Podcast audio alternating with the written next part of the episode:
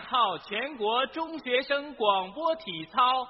时代在召唤。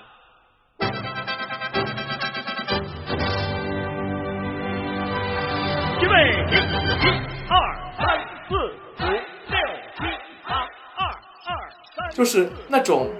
壮士暮年，哦，呃，烈士暮年，壮心不已那种感觉。就是比如说费德勒在当时如日中天的时候，我不喜欢他，但我喜欢现在的他。我喜欢他四十多岁的时候还能那么牛，还能把新来的人给干趴下，还能拿个冠军，这种老头子打球的时候，因为我特别喜七欢。八，三二三四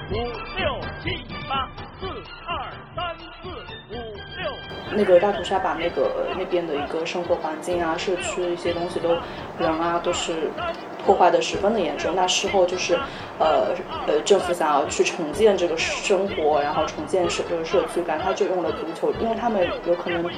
呃渊源留下来，足球也是他们民族 DNA 的中的一个东西。二三四五六七八，三二三四五六七八，四就有一个老头，我刚去的时候他就一直看着我，我说你看着我干嘛？然后他说，嗯，他就说在这个地方很少看到就是像我这个年龄的人，然后。嗯，后来每次我去那边，他都会来跟我讲话，然后就是还要跟我就什么什么，就问我的工作的情况啊什么之类的，就还蛮有意思，就跟这个人在一个这样的一个 一个公共空间里面产生了连接。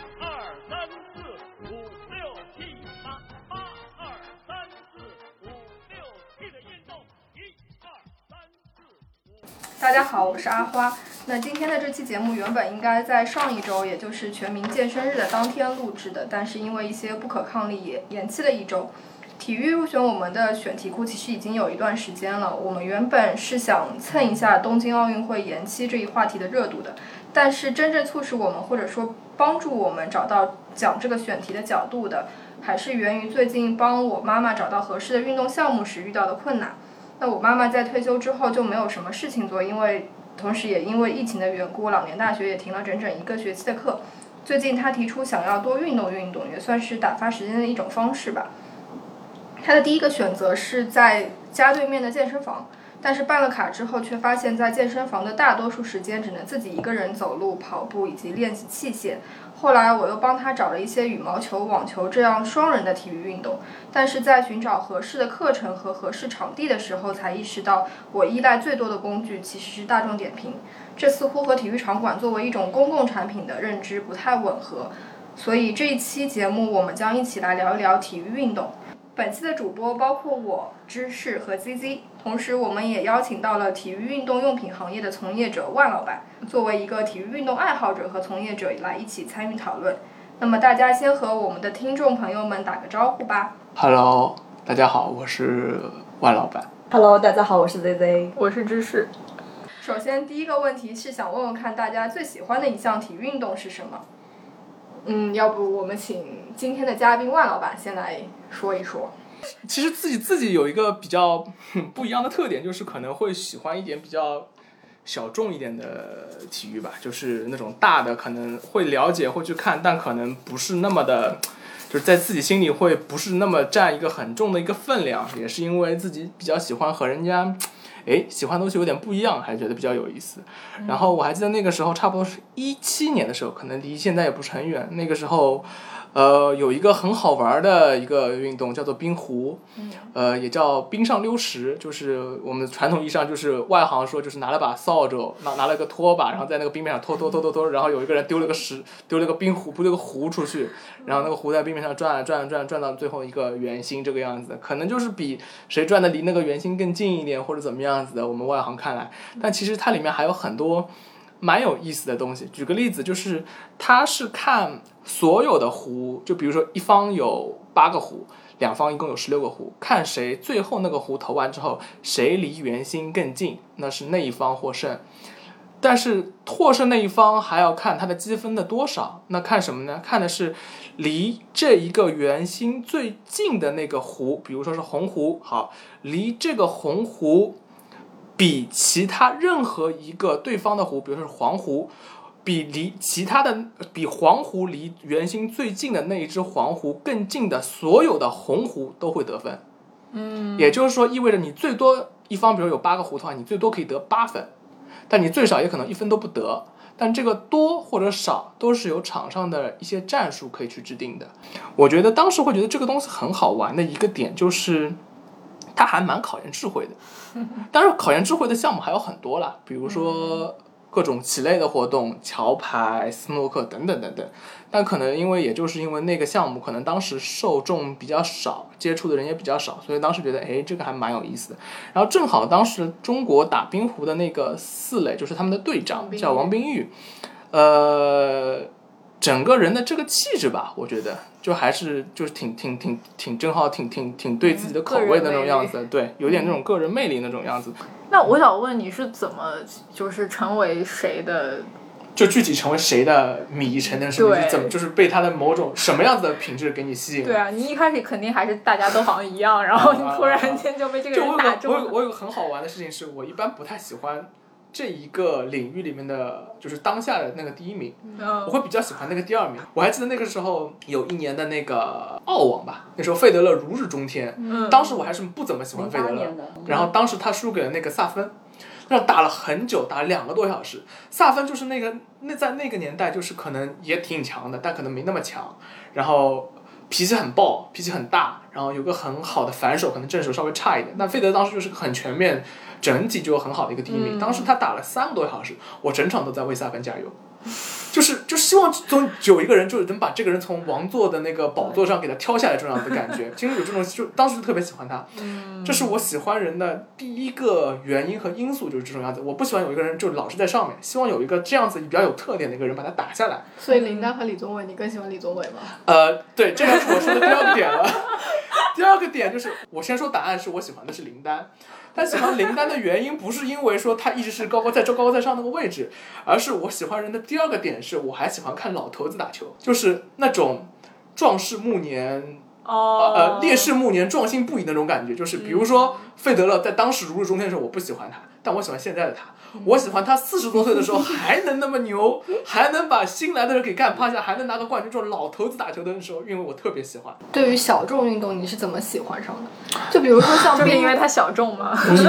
也有，不，但他就是他首先要进入到你的视野，你才知道这有这项运动。好，那我如果反问一个问题，呃，你现你现在如果看足球、篮球，你现在时每一天你都可以在电视上看到各种各样的报道。足球、篮球除除了中国内部的，像我们现在说中超、说的 CBA，那你国外的还有很多，特别足球，呃，英超、德甲、西甲、法甲，还有很多其他的那种小的那种比赛。赛对？，就这五大，就是这五大，就是这五大。这种东西你可以在各大 APP 上，你可以看到他们的资讯，看到他们的精彩集锦或者怎么样，他们的整个连整个商业化的程度，或者说整个运作的程度的专业性已经做得很好了。那小众的那些体育，如果说你不是说刻意想看啊，或者说你比如说打开电视正好看到它了，你一般会觉得在什么时候？在在什么时候？什么时候你能看到？对，只有在奥运会的时候，因为奥运会是一个所有项目的这么一个集合性的一个盛会、一个载体，而且也就是在那个时候，可能是说，呃，这些小众运动的转播可能会相对来说集中、密集，消息更新闻这种消息会更密集的传播到你的耳朵里，特别是比如说某个项目中国夺牌了，那你可能更好的才会，比如说刘翔一百一十米栏夺冠了，那你这时候可能还知道，哎，一百一十米栏原来有这么一个运动或者怎么样子的，那你可能还会才会了解到这么一个东西。接触这些资讯的大部分的渠道，或者说大部分人接触到这些资讯的渠道，可能就是奥运会。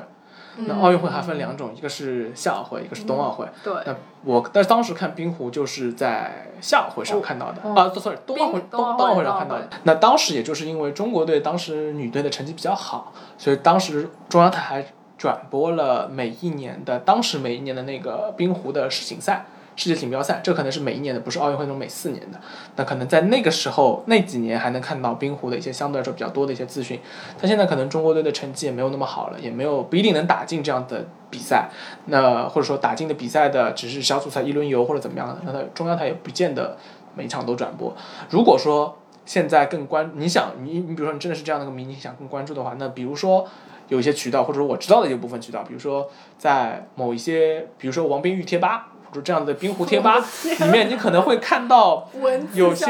呃，文字转播可能是一种，另外还有一些人可能会贴，就是群主啊或者精品帖啊，会贴那种呃外国转播的那种 link 给你。但是这些是可能外国比较小众的一些网站啊，那你可能点进去，你能看到这些这些部分。但它这个转播，首先那个转播可能不一定都是英语解说啦，嗯可能是西班牙语的解说都有可能的，因为外国的人，然后解说的，然后也是解说场次也不一定是中国人中国队的那个场次，那可能还你要凑好看好时间这样子，你获取资讯的难度确实也会比较大一点。就是我自己最喜欢的，呃，运动项目，我觉得应该算是击剑。然后我当时就是在，我记得应该是在零八年奥运会的时候，因为那一次是北京奥运会，所以我觉得他的关注度相对来说是很高的，而且那一届获奖的中国运动员也非常多。然后我就是在零八年的时候第一次看到，就是在电视荧幕上看了击剑比赛。虽然我当时对于击剑比赛的规则完全不懂，然后就是看两个人穿着击剑的运动服，然后在电视上面打来打去，像中世纪的战，就是决那种骑士决决斗一样。对对对。十四比九，同时得分，得分，得分，得分，得分，东满得分，得分，十五比九，十五比九，十五比九。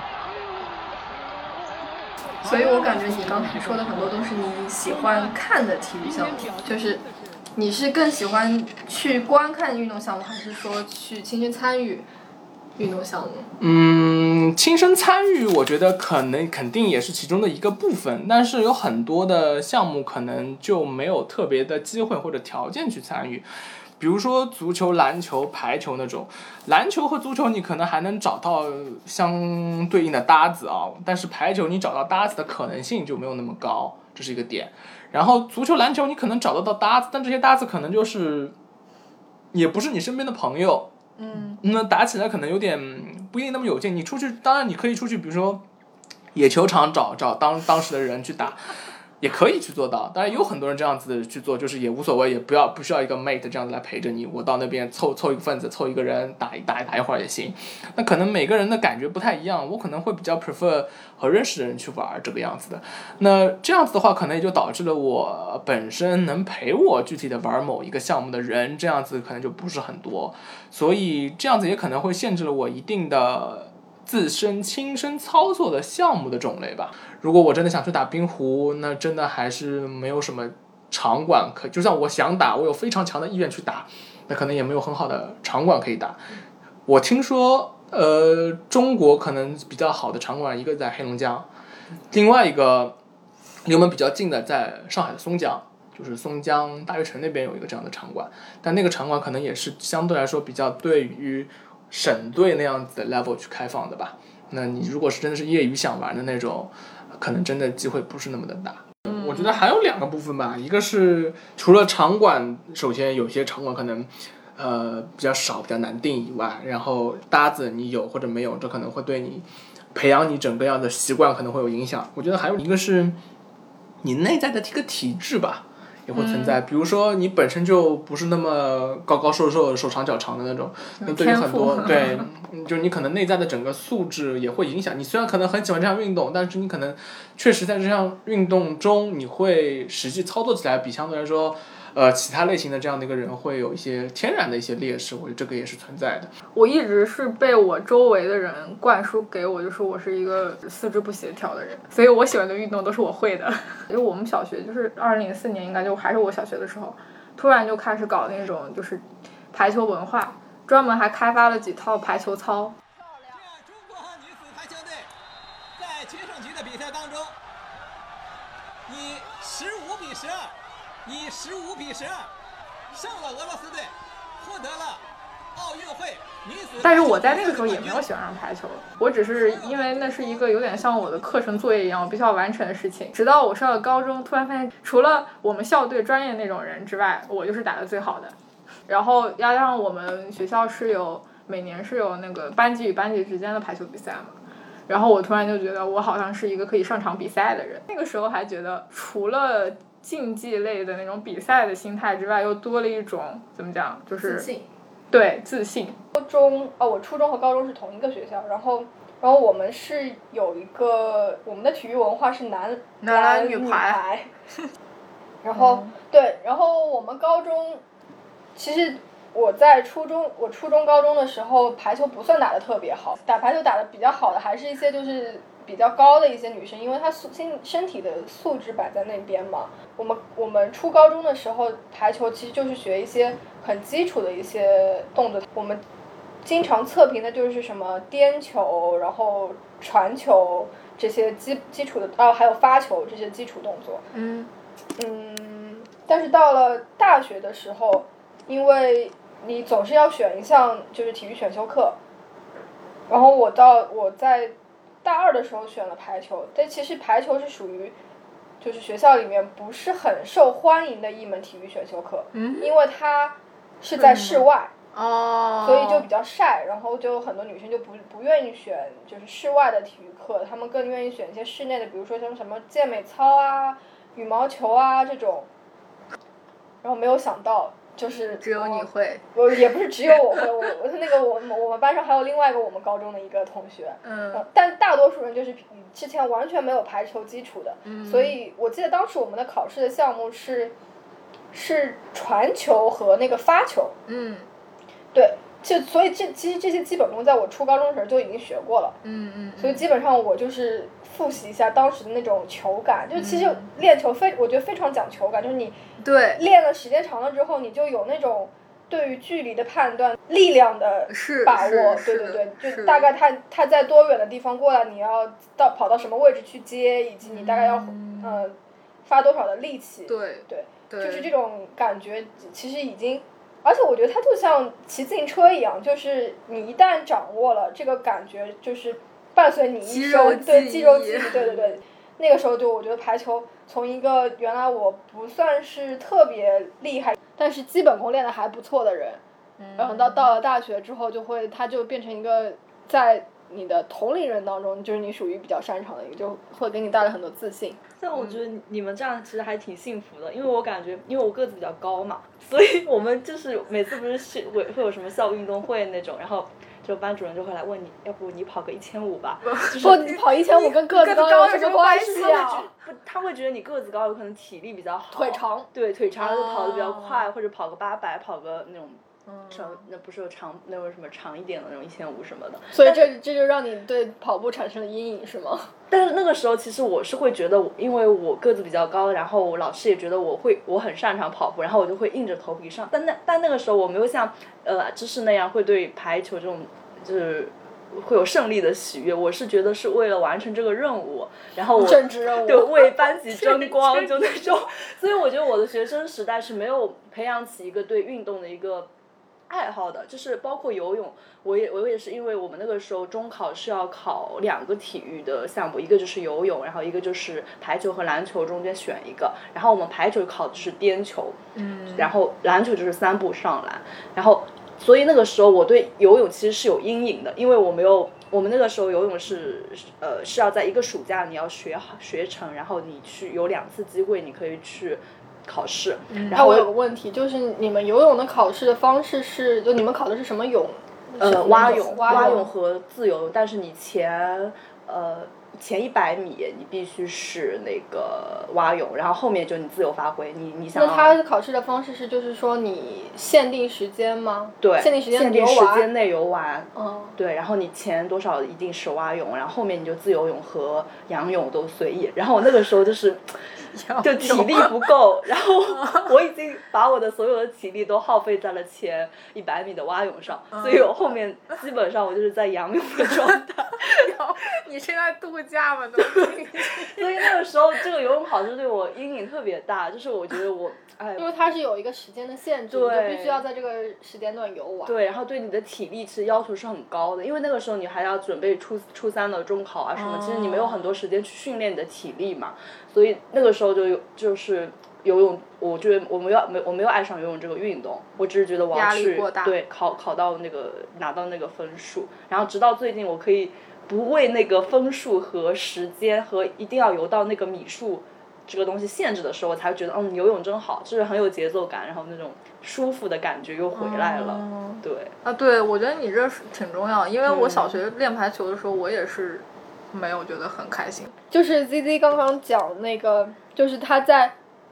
学呃，在那个大学之前的很多运，就学校里的那些强制性的运动是没有办法给他带来愉愉悦感的，就是像游泳啊、跑步啊这种，我觉得就是还蛮深有同感，就是有一个因为有一个考试一样的东西在压着你，去一定要完成这个目标，就是你完全没有办法享受这项运动本身，就像跑步一样。然后直到现在，我依然很讨厌跑步。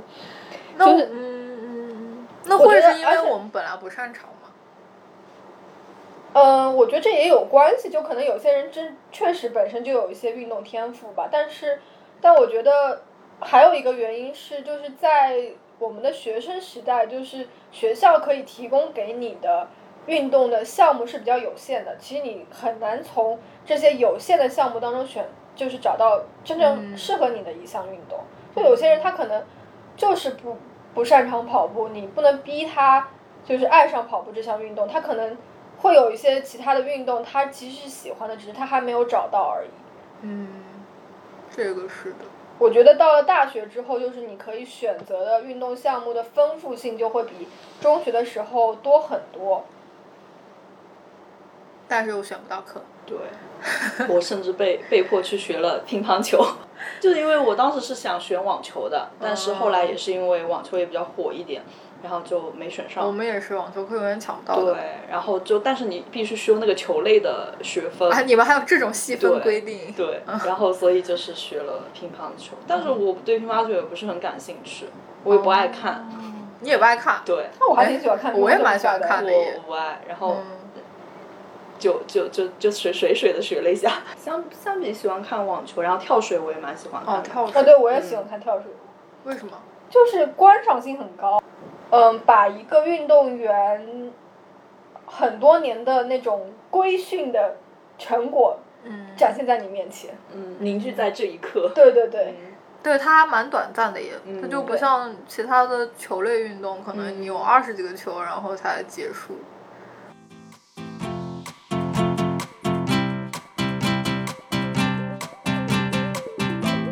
你们平常所以你你阿花，你大众点评上找场馆，对。那你击剑馆是怎么找的？击剑馆，我当时是先看了有一个 app 叫周末去哪儿，然后因为可能我觉得也是因为击剑这项运动比较小众吧，所以它在上面就是放了一些那种体验课，嗯，然后我通过这个嗯周末去哪儿的 app 上面找到了有体验课，然后我就去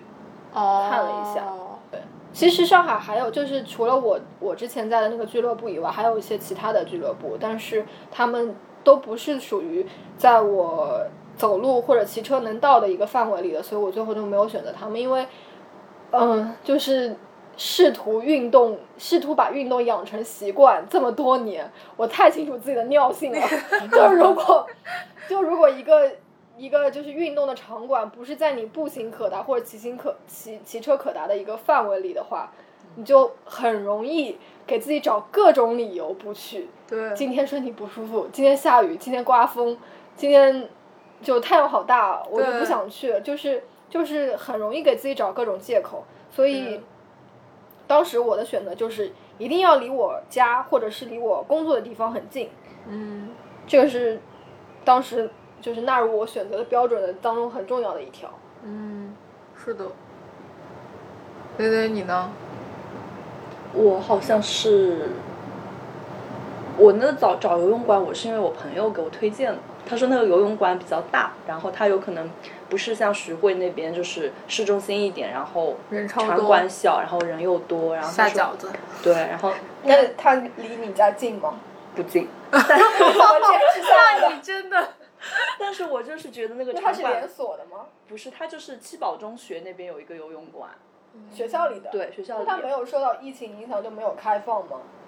他那个学校好像是关了，但那个游泳馆是对就开起来了。我就我也不知道，他反正是开着的。哦然后现在还延时间到了十晚上十点这样。然后因为我是觉得那个学校的那个游泳馆感觉特别好，就我第一次进去的时候，我又感觉天呐，这是夏天的那种校园的感觉。然后你又可以运动一下，然后游完泳之后，然后那个泳池也特别的大。然后相比徐汇市中心，他们就是我没去过，但是他们说就是人很多，然后说是上海体育馆的那个吗？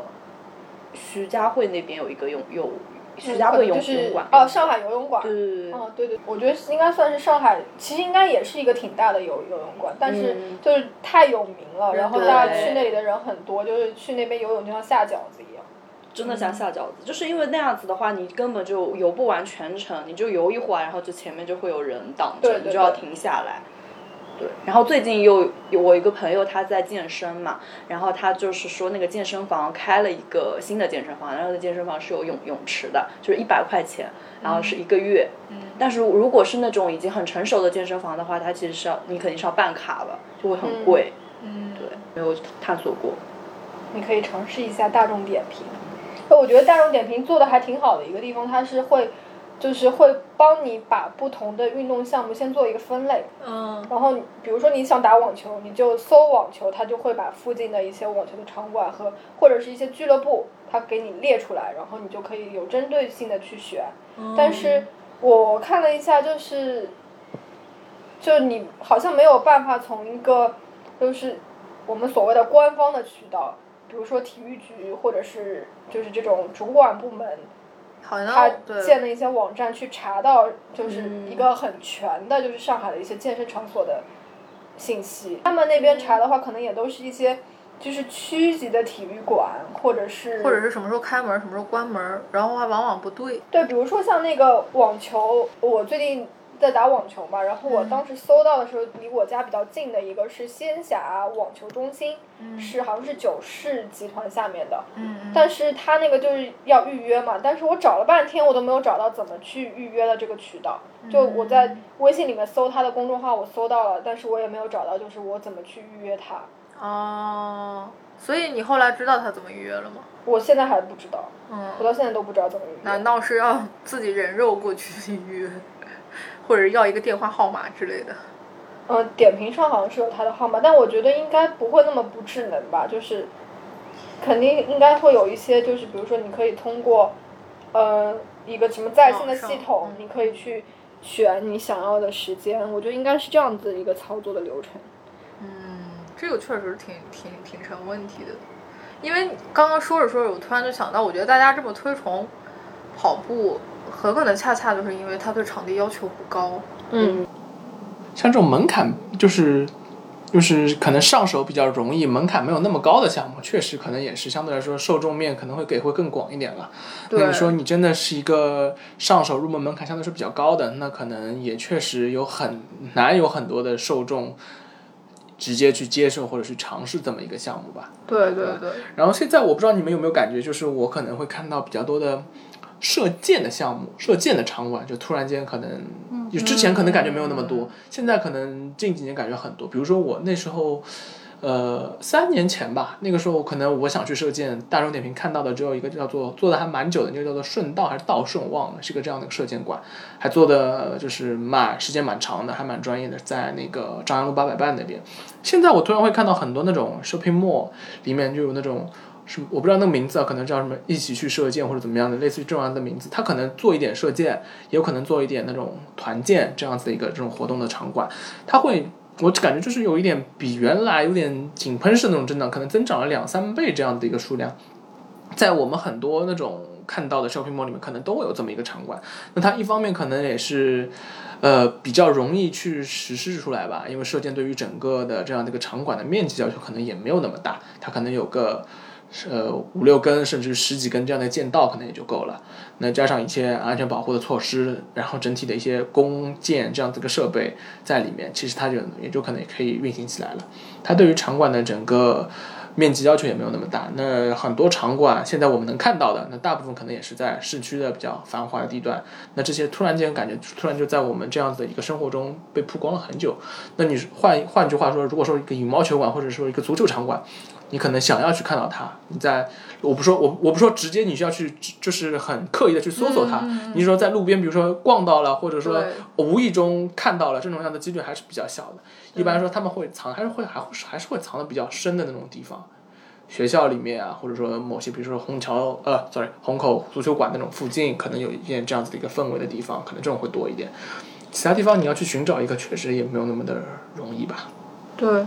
我想说，在以前现在的广场舞兴起之前，我们都是去广场打羽毛球的。嗯，为什么健身会突然火起来？就是撸铁这项运动，为对，在之前的时候，我们大家所有的锻炼都是要么就是竞技类型的，有比分的，要么就是，呃，广播体操有音乐这种。我觉得之前在我觉得之前流行的一些运动，多多少少都是因为，嗯，中国的运动队员在国际大赛上拿了奖，有了一然后定国民度，然后有了一一定的国民度，然后有一些赛事的转播，让人可以对他有一个 point，让大家开始产生兴趣。但是健身和跑步好像不是这样子。嗯，对的，但我觉得疫情应该也对我们想要更多运动也有关系吧，就让自己身体更健康。但是但在疫情之前就很早就流行了。我感觉是健身突然流行起来，因为首先健身和体育这两件事情不完全一样，但是我突然会觉得。呃，因为这两年大家提倡健康生活，但突然这个健康生活这个东西没有 link 往体育这方面去 link，而是往健身这方面好像被 link 了很多。嗯。然后不是说体育不能给大家带来健康，但是可能它相对来说没有那么的直接吧，可能是说，或者说，嗯，体育更看重的，或者说还有一部分是他的成绩在里面。然后，但它和健康生活这个本身关联度不是那么的大，和健康生活关联度更大的可能还是健身。当然，这个健身不不不完全和，比如说。啊，这个健康不完全和健身里面的，比如说，呃，你需要撸很大分量的铁去做很大分量的无氧，练出很大块的那样子的肌肉，很优美的线条。我觉得这个不完全 link。当然，和其中的一些比较基础的入门的那些东西，你应该怎么样子去保持你的饮食？你应该怎么样子的去，呃，锻炼你的核心，锻炼你的四肢，这个可能之间还是会有一定的 link 的关系的。你增加了你的。呃，新陈代谢增加了你的整个的肌肉的比例，增加了呃减少了你的比如说肌脂肪的这样的一个含量，这可能确实会对你的整个呃不说身材吧，就说健康吧，可能确实会带来确实不少的这样的一个收益。那可能这两件事情突然 link 起来了，嗯，也就代表了一系列的这样子的一个。呃，健身的这样的一个课题的发展，然后健身课题的发展，另外一部分的原因，就比如说 Super Monkey 的发展，换一句话就是 Super Monkey 这样子的团课的这样的发展，也更代表了团课其实更相对来说比较大众一点，或者说现在、或者说过去。我们理解的健身可能就是确实要练成健美先生那样子的那个叫健身，但实际上并不一定是这个样子嘛。但那可能那个时候大家对健身还是还是有点一知半解，或者也没有把这个定义弄得很清楚，也导致了这方面的一些误区。那现在类似于这样的团课的出现，更多和你一样的这样子的人也在做这样的事情，确实都会呃这个社会或者说这样子的一个时代，确实会有点跟风的效应的产生。那你也可能变成了其中的一员。嗯嗯。对，因为我觉得那天就在说从体育说到全民健身，我觉得就会突然间有一个转换，就是你说体育好像是奥奥运健儿金牌，然后比赛，但是说到全民健身，尤其在国内的语境下，你经常想到的就是大家嗯嗯，去健身，对，但是你如果，但是你如果又放到海外的语境下，你就又知道日本有像那种香香根接力赛这样的高校之间的比赛，就美国有 NCCA 这样，就是就是可能就是流行到海外，大家都知道，可能是因为它会牵扯到他们美国升学的这个，就中国人民关心的话题。就我我我就觉得，哎，这这这是一个很奇特的差异吧，就是不知道为什么，就是因为虽然说国内也是有高校间的比赛，但感觉好像你去搜新闻，或者是你还是需要通过专门去搜的方式来知道有有这样的东西存在。我以前以为是那个，就是我，因为我不是一个热爱运动的人，所以我不知道。那我觉得还这个还是因为体育在我们的教育系统当中的重要性并没有那么高。嗯，就是不影响你考什么学校，这种吗？嗯，影响你考什么学校，只是让它显得更重要的一种手段。嗯我觉得嗯更关键的是，我们还是更注重，就是那些对对对，文化课的这些成绩，就是对于兴趣爱好的培养并没有那么重视，所以所以这也就是为什么我我觉得也是一部分我们在初中到高中阶段的接触到的体育的项目是非常非常有限的，然后到了大学，嗯，大学可能会比高中稍微好一些，但是我我觉得大学的就中国的大学的那些体育设施和国外相比还是有很大差距的，就是比如说，嗯，以前我记得复旦的游泳课。就是要去同济去上的，因为复旦没有自己的游泳馆。现在还是吗。现在也是。嗯，可能他现在的那个校址确实也没有办法再有一个。就我觉得复旦和一般的大学可能不太一样，它可能会它因为它的地理位置可能更接近于市中心，可能会和原来我们的市中心的中小学可能会有点像，它的校址并不是那么大，它们可能所容纳的范围可能也确实没那么广啊，没有办法，但可能现在建在。郊区的一些学校可能确实条件你们学校有游泳馆吗？有。哦。就我觉得国内的高校，其实，在体育场馆的建设当中还是差了，就跟国外的高校还是差了很多。可能学费是一个很重要的，学费真的是太便宜了。就是相对相对来说还是比较便宜的，就是对于我觉得很便宜。我觉得对于中产阶级来说是这样的，可能对一些就是偏远地区家境不太好的人，其实还是需要贷款的。之前在美国交流的时候，那个就是学校的健身房都是随便你用，呃，也不要花钱，因为我觉得可能因为这一部分的钱都已经在包含在你的学费当中了。然后，然后呃，学校的健身场馆。嗯，它的无论是它的运动的项目的丰富度，还是它场馆的呃空间的大小，都跟国内简直就是天壤之别。就是它的健身房就是专门健身房，然后游泳馆就是专门游泳馆，然后还有网球场啊，还有羽呃羽毛球场好像比较少，因为国国外不是很流行羽毛球对的，网球场还比较多。嗯。就是。我当时就觉得有一种老鼠掉进米缸里的感觉，就觉得你不好好，不知道从哪一不好好利用，对对，就是有那种免，还有那种免费的操课，只要你预约就好了，就是就是跟国内的商业化的健身房的运作的模式是一模一样，唯一就是它是免费的，或者是它的费用是很低的。比如说像呃我在英国的时候，它英国的学校它的那个健身房是要收费的，但是一年大概就一千来块钱。就真的是很便宜了，然后呃一千块不到吧，大概八九十，而且八百八九百，然后对人民币，而且呃学校的健身房其实它也就英国的学校的健身房它也会对社会公众开放，但是它可能价格就是相对来说比学校呃学生和教职员工的费用更高一点，但是其实相对来说费用也是比较便宜的，就是它不打折的话，大概也是一年大概一一千两千左右这样子，然后它的场馆里面就是。嗯，英国的学校里面场馆就是也是一些基本的什么跑步机啊，什么划船机啊，登山机，然后还有可以预约的就是攀岩的场地。嗯。然后我们学校当时因为是在苏格兰，苏格兰嘛，然后他还在那个高地那边，就是，嗯，我不知道是买的还是租的，就是那种就是可以专门让你去练习 hiking 的一个场地，就是像我们学校有一个那个登山社叫 Hill Walking Society，然后。嗯，当时我第一次去那个社团，我是我以为那个就是一个爬山的社团，我没有想爬山和这有啥区别吗？就有有区别，就是我觉得，嗯，我觉得就是国内，可能因为我在国内的时候，我对于爬山的概念是就是可以乘索道上去的那种概念。然后我第一次就是新生就，我们叫有新生就叫叫那个 Freshers Week，然后你就可以去，嗯。就有点类似于国内的高校的什么百团大战，就是各个社团的摆摊，然后你就去选你自己喜欢的一些社团，然后它有一个，呃，体验的，就是登山的一个一个一个周末吧，然后就去了，呃，那那次去是去那个苏格兰的高地，然后那次我穿着帆布鞋就去了，然后就特别惨，就是就首先你的你的同伴都是一些从小喝牛奶。然后吃牛肉，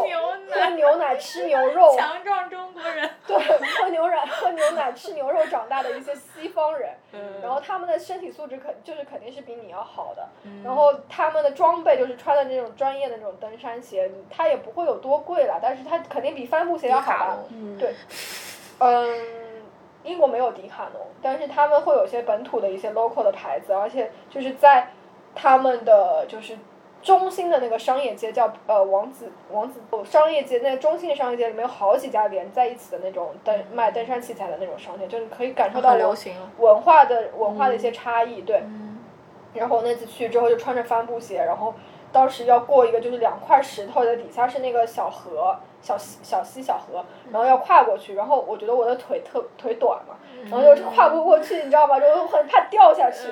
两边各站一个人，他就说你不要怕，就是我会接住你的，然后我就跨过去了，然后。当中还有一段就是苏苏格兰高地那一块，就是有些陡的地方，我觉得就是我觉得就是手脚并用的在爬，就是跟我想象的中的爬爬升差的也太远了。就是国外的他的那个学学校的社团呃的丰富的程度，然后包括它的一些专业专业训练的一些基地，跟国内的国内高校呃社团能提供的那也对差的太多了。嗯就我想问那个 hiking，就是它其实也是一种蛮艰苦的一项运动。嗯，嗯，你所以你觉得这项运动它的幸福点是在哪里？幸福点就是你爬完之后有一种一览众小众山小的感觉。然后当时我们在山顶的时候只有我们两个人，嗯，然后就有一种哦，怎么说，就是有一种，就在那一刻你就特别能体会到，就是英国的魅力是在乡村，是周边没有太多，就上海本身这里是没有太多就是可以让你 hiking 的地方，嗯，呃，所以他们的 hiking 的地点都是在浙江一带，嗯，江苏好像也没有，大多数都是浙江一带，嗯，对，那天我还专门查了一下上海十五分钟生活圈的规划的导则，就讲十五分钟八百到一千米这个范就是距距离范围内应该有八百平方米的游泳馆，然后有一个一千八百平方米建筑面积的综合健身馆，然后我觉得在市中心，呃，好像就没有这种。大概都是更多的是通过一些商业化的手段去满足这些需求要不就是你是公共的，对，地段好，可能就旁边有大学，然后你可以用大学的那个。对可能有，但是人也会很多。嗯就是对，是因为少，所以嗯如果他真的人均会很人均的面积就会很少。对，如因为如果他真的能做到这个导则里建议的，就是所有的就是居住的地方周围一公里以内都有一个这样的，我觉得就不会那么挤。但类似于现在这种商业的，呃，有点难存活的另外一个点就是，它可能就周末生意好一点，然后一到五它可能就没有什么生意。然后现在我我不知道你们有没有那种感觉，或者说我现在看到了一种，呃，更计划的、更有头脑的，或者更节省成本的一种租店铺的方法是，比如说有一个卖随便乱说，就是一个卖，呃。兰州拉面的这么一个摊头，他可能会租一块门面，可能门面没有那么大，那他做午市和晚市，他会把他的早市包给一个卖早饭的这么一个，比如卖大饼的这么一个商贩，他们两个可能会共同 share 这部分的租金，那可能我付一点大头，你付小头这个样子，但是这也会对双方都更节省了一个这样的成本，但是可能对于这种例子可能还是少数啦，大部分情况下，比如说你真的要商业的开一个这样的场馆，你一到五大部分的时间，你只能是闲置为主，更多的还是闲置为主。对，所以商业应该没有动力做这种体育项目的专门的场馆。确实会有点困难吧。像这种公立的可能还好因为它更少的有租金的压力，它就可能是国家规定的，这就是这个场馆就是给这个地方来用的。呃，比如说静安体育馆这个样子，它可能就更少有租金的压力，他们就完全只是一个收入。但我觉得侧面其实就倒回来讲，就是像即使像上海这样，就是呃都城市化这么成熟的地方，它都缺少场馆，一部分政府是也是有财政压力的，就是它同样是需要钱去把这块地专门开辟为一个体育场馆，它也需要有营收去运营这个场馆，就就像可能。可能上海的八八万人体育馆还可以开开演唱会，或者是经常有比赛，但是你说像更二三线城市的，它可能建了一个三万人或者五万人体育馆，但它一年可能没有多少比赛，那政府也有财政压力，他会去开发新的，就是比如说我下面的设备用房，把它改成那个零售类型的。嗯，确实，八万人现在也有，边上一部分的商铺租给别人，租一些，比如说。呃，这最直接的就是乒乓球馆啊、羽毛球馆啊，做这种小型的，类似于我把这个氛围建起来了。对对对边上卖装备的、啊卖做小场馆的这种，都可以运营应运而生。对对对，所以就感觉体育好像没有办法很直接的赚到钱。我我看像英国的模式，可能更多的是，嗯，他自己这个像像他一开始有足球这项足球这个运动开始商业化的很成熟，也是因为比如说有一个商人他直接买下一个球场，然后他自己在球以球场为他的这个怎么讲，就是他俱乐部的主场。嗯，然后，然后后期再通过培养举行，像南安普顿很典型嘛，他自己其实没有什么，南安普顿这个他他并不是一个很很厉害的球球队，但是他培养了很多就是英超的巨星，然后他通过就是卖卖，对，然后像那个南安普顿的圣玛丽球场，它就是南安普顿青训队的主场，球场也会举行一些比赛，但主要还是他们的青训场地，然后，但是我觉得它主要的钱也不是来源于举办。高规格的赛事，它还是靠 卖球星。就是巨星的摇篮。对对对对。对，但是我觉得国内还没有形成这种很好的商业模式。对。场馆好像确实不怎么能赚钱，但是我觉得设备、嗯，服装，嗯，好像确实能赚钱。对。那还有部分可能就是装备吧，装备，我觉得可能这个也是比较大的一个点。那。举个例子。举个例子，嗯，你普通的一把羽毛球拍可能就一两百块钱你也能买到，但是一些比较好的，呃，专业的一些羽毛球拍，你可能我只说羽毛球拍哈，你可能要上千的也有。羽毛球拍如此，那你网球拍可能会更就天差地别一点吧，这些装备的悬殊度，我觉得。所以运动装备会不会影响你们的运动热情？我觉得我原来以为我不会被影响的，我原来以为我是那种非常务实的人。但是直到有人送了我一个 Apple Watch，然后我觉得我还容蛮容易受它影响，就是因为它激励机制就是，如果你你定一个，它首先它不会刻意给你定一个，比如说你应该运动多少，就是你的目标每日目标，它的那个三三个圆环是你自己可以定的，然后你一开始定的第一点就很容易会达到，然后你的那个三个环环合上以后，它就会给你发 勋章，然后你就会情不自禁的会想每天去刷那个。圆环，有时候如果说我想不起来要干什么一件事情的时候，我就会想啊，那要不我去找一些什么运动类型去做一做。刚刚说到 Apple Watch，我就觉得就是数据对人确实是会有一些正向的反馈，就是比如说像我外婆她每天给自己规定了要走 六千步，然后有的时候她就自己就比如说外面很热嘛，然后她就会自己拿着手机在家里走，然后她有的时候。走走路的走了路，但是他忘记拿手机了，他就会特别的 后悔，他觉得我今天没有走到六千步，他然后他还会继续拿着手机再重新走一遍，然后就直到那个手机上的数据反馈给他说我今天走了多少多少步，他才能满足心满意足躺下来。对，对，我就包括跑步之前，我觉得我喜欢跑步也是因为我，比如说我每次跑五公里，跑完之后我就啊，那我下次要跑六公里，我就会被这个数据驱动去做这个事情。嗯。我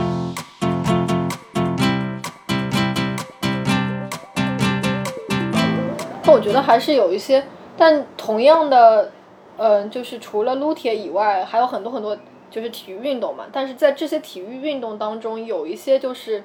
属于大众化程度比较高的，有一些就是大众化程度比较低的。嗯，我觉得一方面可能是跟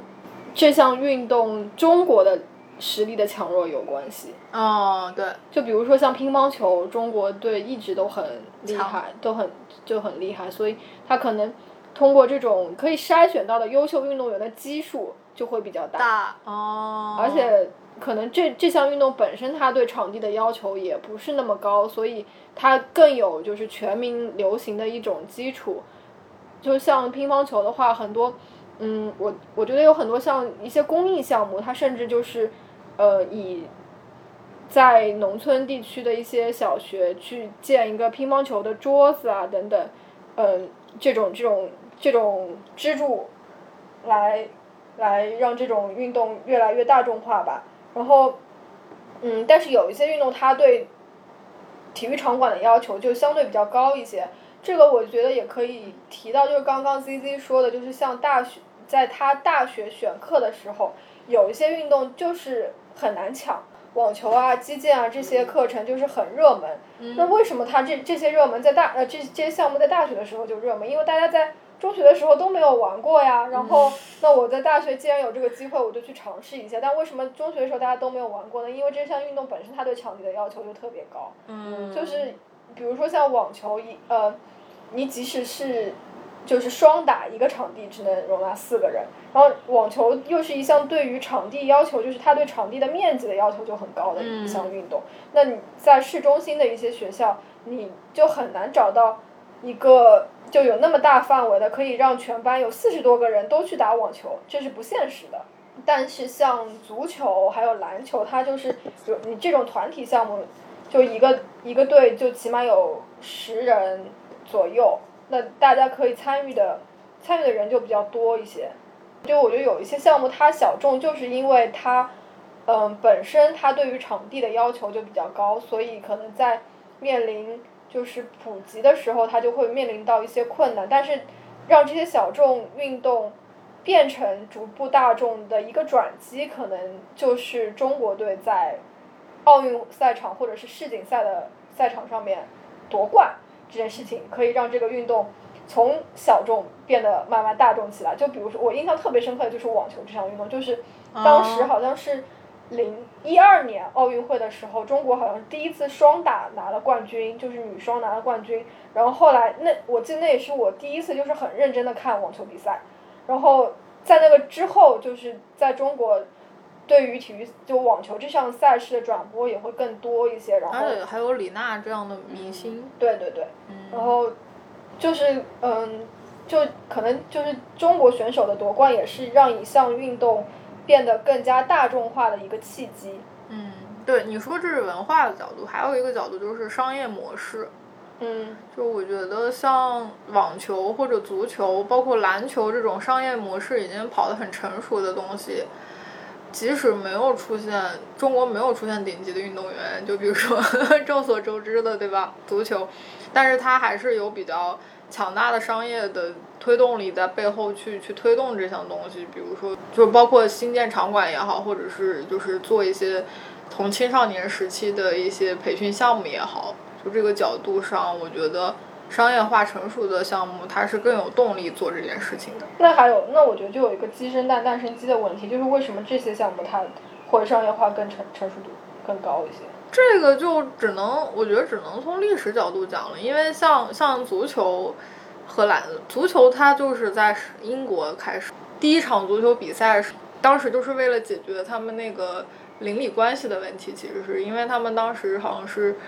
呃，那个时期因为是英国的工业化如火如荼的时期，然后工人们工作之后没有什么业余活动，然后就容易产生一些暴力的冲突啊什么的。女儿就想到举行一场比赛，可能有助于大家增进彼此的了解，而且这种既有对抗性，但是又是就是文明性质的比赛，其实。他可能当时没想这么多，但是他觉得举办一场球赛是更好，他就在曼城的那个教堂附近举办了第一场这样的比赛，然后很快就获得了当时工人阶级的青睐，然后他们就会平常就去举办这些呃项目。那后面就是相当于这项运动，那可能回答你的问题就是，先是获得了一定程度的青睐，然后呃有钱的人也喜欢上这项运动，然后他就会去新建这样的场馆，然后组织俱乐部，然后再。开始把把这项运动从大众拉向一个职业化发展的状态，然后回到刚刚你说的那个问题，就是你如果是你凭空的想推广一场运动，就它如果没有基础的话，我觉得还是蛮难的。嗯。但之所以说，你刚刚说，呃，一项运动在中国火起来是有一个本国运动员获得了比较好成绩的契机，还然后我提了另外一个点，商业化也是一个，就是因为全球化嘛。用它相当于降维打击的方式，把它那种成熟的商业模式瞬间推入到这个其实足球的生态还没有很发达的地区。就刚你讲到那个足球，它就是可以让邻里之间就关系更和睦，然后就想到了那个我之前看过一个纪录片，就是讲那个这就是足球嘛。然后当时是他讲的一个背景是说，那个有是一个呃大屠杀，就是卢旺达的那个大屠杀事件。然后当时就是他。那个大屠杀把那个那边的一个生活环境啊、社区的一些东西都人啊都是破坏的十分的严重。那事后就是呃呃政府想要去重建这个生活，然后重建社这个社区感，他就用了足球，因为他们有可能呃渊源来留下来，足球也是他们民族 DNA 的中的一个东西。然后他就是通过足球呃来。更重建当地人对那个大屠杀事件的一个生之后的一个生活的信心。对，所以我就觉得这样像这种运动其实是能够把人与人之间再连接起来的，包括那个因为在。他们那个民族里，其实女性的地位还是很低的，所以也会有一些比较先锋的人，通过族女足这个形式，让女性的力量就是更更更凸显出来，对。上周央 VV 还发了一个是一个贵州的苗寨的那种，他们就是是一个 NBA 的一个项目，就他们会发现偏远的一些地方篮球文化其实是很成熟的，嗯对然后他他有一个很有意思，他说男就是什么男男的就是下地干活，女的就是上球打场打球球，就这个很有意思，因为我们传统的认知里面好像就觉得像这种城市化不发达的地区，女性的地位肯定是女女男性肯定是体育这种休闲，有可能女性就是有可能更多的是劳作，但有点像我们就是因为我小时候去我外婆家，他们就是会有那种就是。唱戏搭台，然后大家邻里之间就自己搬着板凳去那种看这个戏剧的这个东西，哦有可能对他们来说就是说，去看一场篮球比赛，就是他们的一个业余的一个呃对休闲的东西。对，我们现在公园里好像还蛮少见到说有一个什么临时的比赛什么的，蛮多还是广场舞。哦对广场舞。但我们不会去。看，对。会啊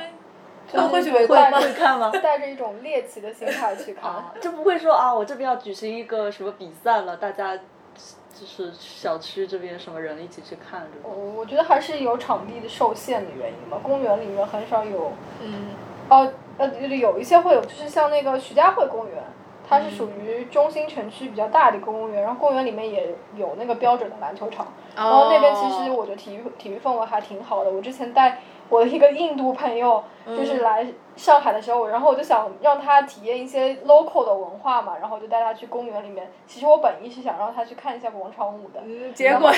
然后，然后确实，在那那次去的时候，就是徐家汇公园里面有好几摊嗯在跳广场舞的大妈。我的同学他没倒没有就是表示出一种猎奇的一种心态，但是他后来跟我说，他更多的是觉得就是这些呃中老年人在广场舞的这项可以说是一种运动当中找到了一种归属感吧。嗯就是他觉得这种哦也，我觉得有一种就是社会组织的一种方式。就是我觉得其实跟 C C 刚才讲到，就是体育运动把人和人之间就是 link 在一起，我觉得广场舞也是有这样的一个功功效的。就是虽然它的音乐可能会有一些些扰民，但是但其实就如果是嗯。不是在居民区周围的一些广场舞的，就专门的那些场地。其实我对于，我觉得这些对于一些嗯，就是中老年人来说，还是一个挺好的方式。就是大家还是可以通过这样这项运动去交到一些朋友，然后也达到强身健体的一种呃一一个目的吧。嗯虽然广场舞也有自己的江湖，就什么什么，对，就广场舞也会有一些比赛啊，然后就是哦有比赛的，有的，那他们会斗舞吗？battle 哦那我就不知道了。就是徐家汇代表队。有可能他们到时候会有一个就晚可能也会可能也是以就是嗯整齐嗯，为评分标准吧，我不知道，就但肯定是有比赛的。这我倒不知道，如果有我还蛮想看的。嗯，就我觉得其实还挺有意思的。然后，嗯，对于外国友人来说，也是一个很好的拍照的地方。拍拍广跳广场舞的？对对对对对。嗯对，然后刚刚说的，对，刚刚说到其实是说说公园里面的比赛，就是徐家汇公园，它那边有一个挺大的篮球场，然后那边其实是经常就那那那边还是经常有人就是预约那个场地，然后在那边打篮球的。虽然不能算是比赛性质吧，但是肯定就是你经常去那边打球的人，还是会大家都互相呃认识了嘛。嗯，对，熟人嗯就有有可能会存在社区文化吧，就是。对。嗯，嗯，对，我觉得广场舞也是一种很社区感很强的一个。对。对的对的。我去外地出差，我就发现，就每个地方的广场舞流行的舞种还不太一样。啊？怎么个不一样法？就我发现上海还蛮多跳双人舞，就国标或者是华尔兹的。那不能算广场舞啊。那那那上海的广场舞是长什么样的？就是自己在那儿跳啊，然后有一个领舞啊，然后弄个大喇叭，然后什么，然后会有音乐啊，然后会说下一节是什么什么动那。他他们是像操一样，就是排一个矩、啊啊正方形矩阵那样的。对啊对啊，但我们那儿就是兰州的广场舞是锅庄舞，什么叫锅庄舞？就是藏族的一种传统民族舞蹈，就大家围成一个圈，然后就是就是围成一个圈，然后它有一个间隙篝火晚会型吗？对对，哦但是它它是对它组织形式不是矩形的，是它是围成一圈，然后可能变队形的时候就是拉着手跳一圈，然后大家站在一个圈里，又可以原地做动作。哦，没有，我我见到的上海的广场舞都是排成对对对，我觉得这是我们那儿特别有特色的 广场舞。我在人广看到过一次，就是就是比较像在广场上跳的，就是就是双人舞的那种华尔兹形式的。我当时也觉得就是一群人跳吗？一群人，但是哦是，但也会换舞伴了，就有点像把房间里那种交谊舞搬到了户外，哦，但是音乐也是外放出来的。那种，我不称之为广场舞，我觉得广场舞还是更多的是就是 单人跳的，单人跳，哦，就一个人。对，一个人跳，让大家做一样的动作的这种。你们现在还会做广播体操和用小区的健身器材吗？首先我要说，就是广播体操它本身是一个特别体制内的东西，就是 只有我们和朝鲜有。广播体操和眼保健操都是我们在学校里面会去做的一些东西。嗯。然后到了，嗯，就你到了社会上之后，只有在国企和政府部门才会在，比如说上午的十点和下午的三点会放起广播体操的那个音乐，就时代在召唤和这种。然后我觉得像那种公园里面的那个健身器材，其实我觉得还就还挺好的，就是特别是有一些特定的那种拉伸的，然后还有一些扭腰的那种，对于中老年人来说还是很友好的。我之前有一段时间。就是不想每天都坐着，然后我中午会，我就是中午吃完饭之后，我会去我们公司旁边的一个那种街心花园去锻炼。然后特别搞笑的是，我去那边之后，就有一个老头，我刚去的时候他就一直看着我，我说你看着我干嘛？然后他说，嗯，他就说在这个地方很少碰到就是像我这个年龄的人。然后，嗯，后来每次我去那边，他都会来跟我讲话，然后就是还要跟我就什么什么。就问我的工作的情况啊，什么之类的，就还蛮有意思，就跟这个人，在一个这样的一个公、一个公共空间里面产生了连接。